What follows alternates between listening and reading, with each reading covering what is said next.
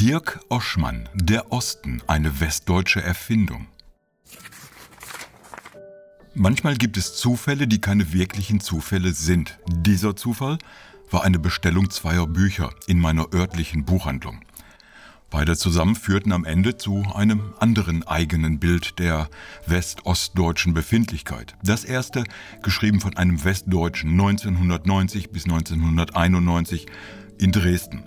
Das andere von einem Ostdeutschen in Ostdeutschland 2023. Ich habe als Untertitel eine Streitschrift gewählt, denn der Text ist in der Tat zornig, doch Streit sucht der Autor nicht.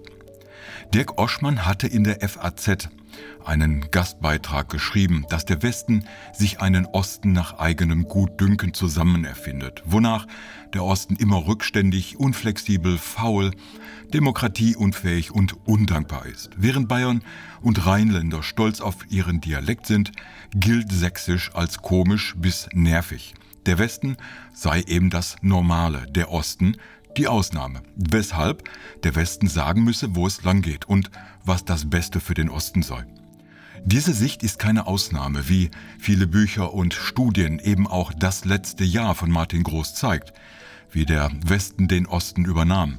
Als erstes kamen der Einzelhandel und die Baumärkte, dann die westlichen Köpfe der Verwaltungen, der Politik und der Hochschulen. Wie es so schön heißt, der Westen wollte den Osten für den Umsatz und die Gewinne als billiges Produktionsgebiet bei niedrigen Löhnen. Die Menschen waren nicht erwünscht. Aber was ist das nun eigentlich genauer, der Osten?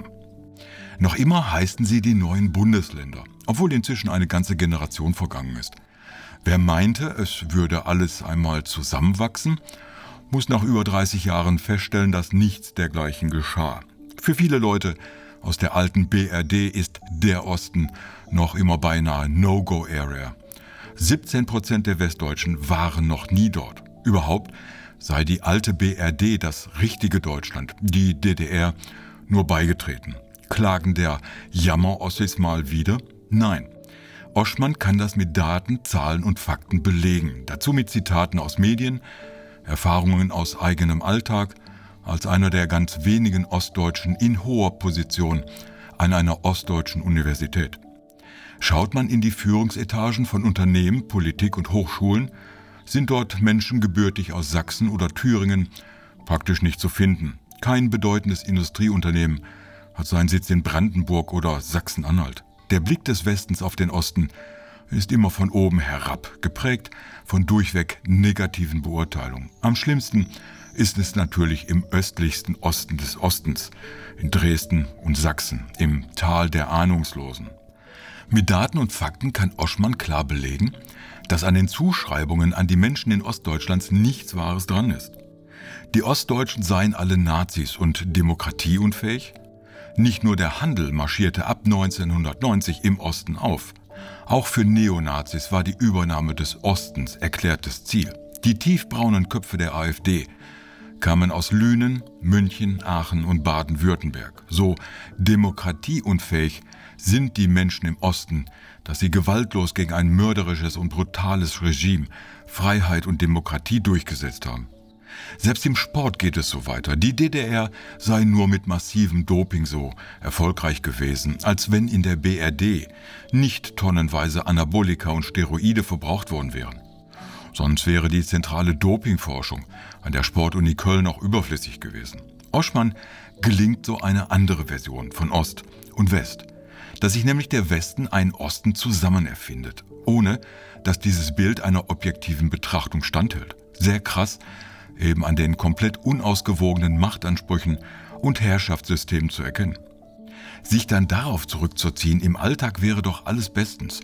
Und Ossis und Wessis würden sich in Weimar keine Straßenschlachten liefern, geht an den wirklichen Fragen vorbei. Wie an denen nach Vermögen, Erbe, Einkommen, in einem Staat, der private Kapitalbildung verbot. Wenn die Menschen aus Sachsen im Urlaub an die Ostsee fahren, statt wie die Hamburger in Flugzeug zu steigen, kann das schlicht an den Löhnen liegen, die im Osten noch immer über 22 Prozent unter Westniveau liegen.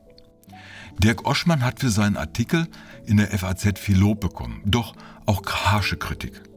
Seltsam nur, dass die Kritiker sich nicht auf Fakten bezogen, sondern nur darauf, Oschmann zu diskreditieren, herabzuwürdigen und zu beleidigen. Solche Abläufe kennen wir aus dem Alltag. Gehen die Argumente aus, geht man zur Aggression über. Oschmann hat mit seiner Kritik an der Herrschaft des Westens über den Osten recht und er kann das beweisen. Solange der Osten als quasi minderwertiges Deutschland gilt, solange wird keine Ruhe einkehren. Das ist kein deutsches Phänomen. Wir kennen es auch aus Großbritannien.